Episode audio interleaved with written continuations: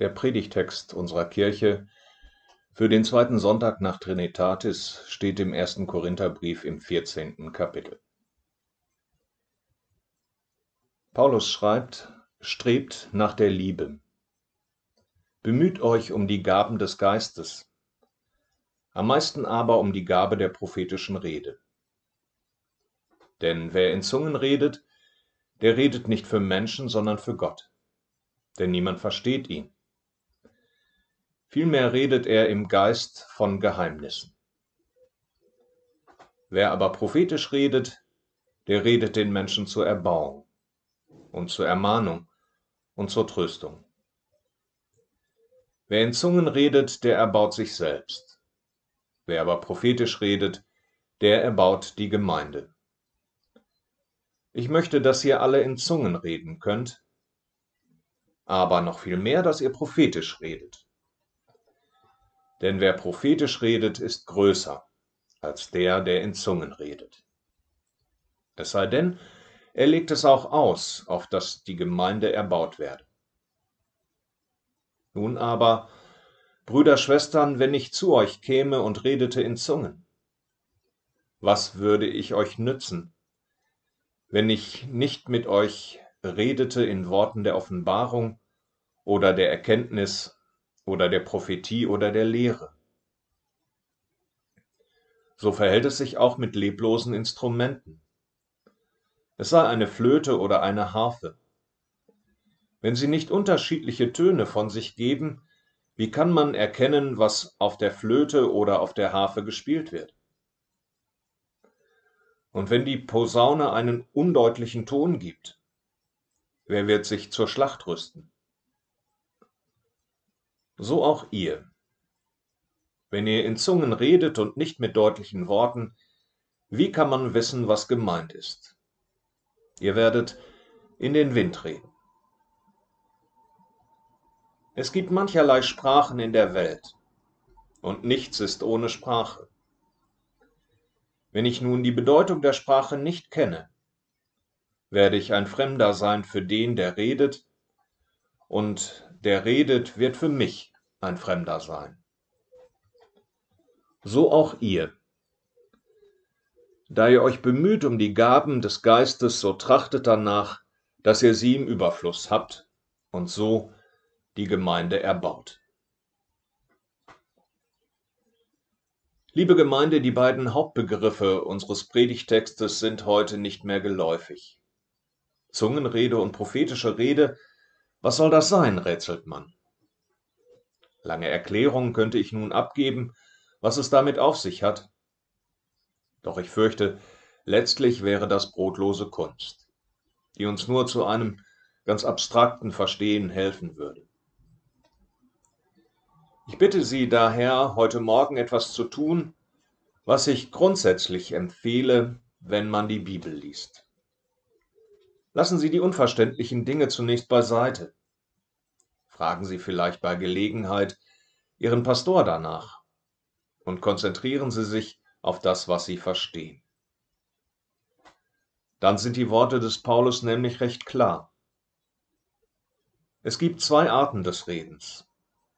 Das Reden, das auf den anderen ausgerichtet ist, und ein anderes Reden, das vorwiegend um seiner selbst willen geschieht. Beides hat seinen Sinn, aber besser ist, was dem anderen dient und hilft, was ihn tröstet und erbaut. Leider ist bei uns, wie in Korinth, das Reden, das vorwiegend um seiner selbst geschieht, prägend in unserem Alltag. Denken Sie zum Beispiel ganz aktuell an die Berichterstattung von der Fußball-Europameisterschaft. Fußball ist toll, keine Frage. Aber müssen wir eigentlich schon Tage vor und noch Stunden nach dem Spiel anhören, wie dieses und jenes zu sehen ist? Welches Ergebnis Hinz und Kunz erwarten und wen welches Zipperlein plagt? Von den ganzen Wasserstandsmeldungen im Vorfeld der Europameisterschaft will ich gar nicht reden. Wer will das eigentlich alles und wem dient es, außer denen, die diese Worte und Bilder produzieren. Und wenn Ihnen das zu abgehoben ist, dann denken Sie an die letzte Situation, in der Sie sich furchtbar aufgeregt haben, womöglich auch laut geworden sind. Hat das dem anderen genutzt? War es ein Reden um seines Willen? Oder ging es nur darum, sich Luft zu machen und die Aggressionen rauszulassen?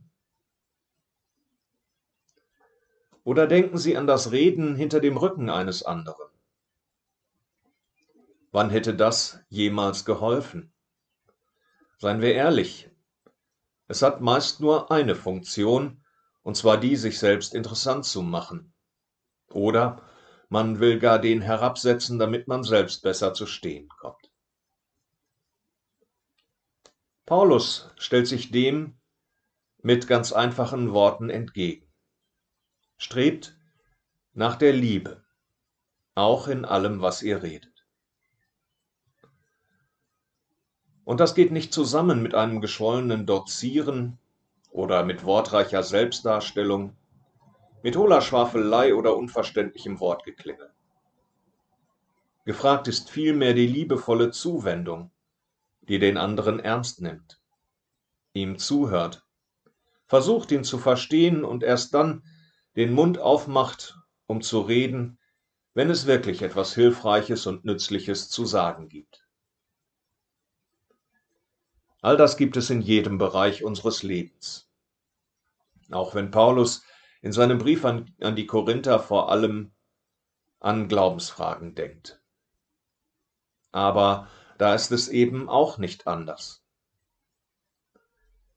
Denken Sie an folgende Situation, die zumindest mir immer wieder in meinem Leben passiert ist. Sie sitzen mit Bekannten irgendwo zusammen und reden, wie man so schön sagt, über Gott und die Welt. Im Laufe des Gesprächs kommen Sie darauf zu sprechen, dass Sie engagiert sind in der Kirche. Und plötzlich fragt Ihr Gegenüber, ob Sie das denn nun wirklich glauben, dass es einen guten Gott gibt, wenn man doch so viel Leid und Krankheit um einen herum sieht. Was nun?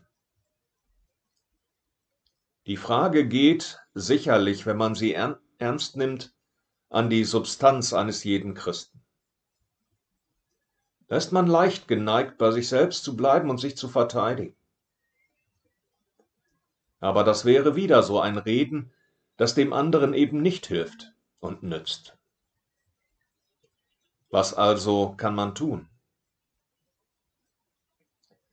In diesem Fall nimmt man den anderen wohl ernst, wenn man bei sich selbst anfängt und ehrlich bleibt.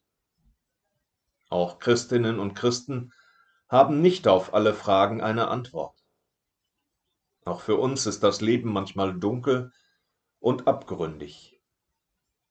Und doch leben wir in guten und in bösen Tagen in dem Vertrauen, dass Gott in meinem Leben und auch besonders in leidvollen Situationen an meiner Seite steht. Und wir können erzählen, was uns der Glaube an den zu uns herabgestiegenen Gott für unser Leben bedeutet. Und wenn es uns gelingt, dem anderen mitzuteilen, wie sehr uns eine solche Frage auch persönlich betrifft, dann wird er wahrscheinlich viel mehr verstehen, als wenn wir allgemein christliche Lehrsätze verkünden. Und ich weiß aus Erfahrung, dass viele Menschen eine solche Antwort als Ermutigung zum Glauben empfinden. Es gibt so viele Menschen, die das Reden um ihretwillen dringend brauchen.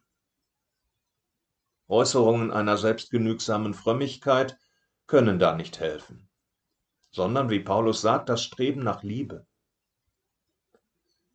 Das hilft, den von Leid und bösen Erfahrungen niedergebeugten Menschen ihren Kummer auszusprechen.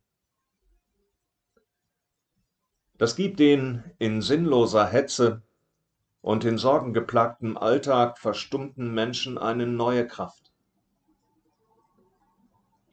Es lässt sie auf ihre vielen Fragen die alten Antworten des Glaubens neu erfahren und erproben. Das zeigt den Ängstlichen und hoffnungslos gewordenen Schritte auf festen Grund. Neue Räume des Lebens und Zusammenlebens, die sich erst durch Nächstenliebe, Hilfsbereitschaft und Fürsorge für andere auftun. Das sind Gaben unseres Gottes, von denen Paulus spricht. Sich um die zu bemühen und so nach Liebe zu streben, das lohnt sich für uns selbst und für die anderen. Im Streben nach der Liebe begegnet uns Gott selbst. Seine Nähe wirkt einladend und schließt auch die zaghaften und zögernden in die Gemeinschaft einer lebendigen Gemeinde ein. Amen.